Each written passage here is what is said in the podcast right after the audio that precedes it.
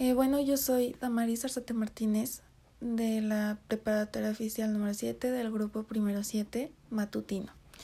Y bueno, eh, mis definiciones determinadas sobre la película son, para mí la definición de niño, para empezar, es una persona que está en minoría de edad de entre 0 a 12 años antes de llegar a la etapa de la pubertad.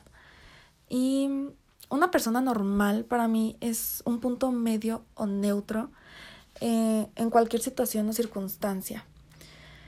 Eh, y la definición para mí de discapacidad es una limitación o alguna facultad física, mental o psicológica que le imposibilita las actividades diarias a una persona.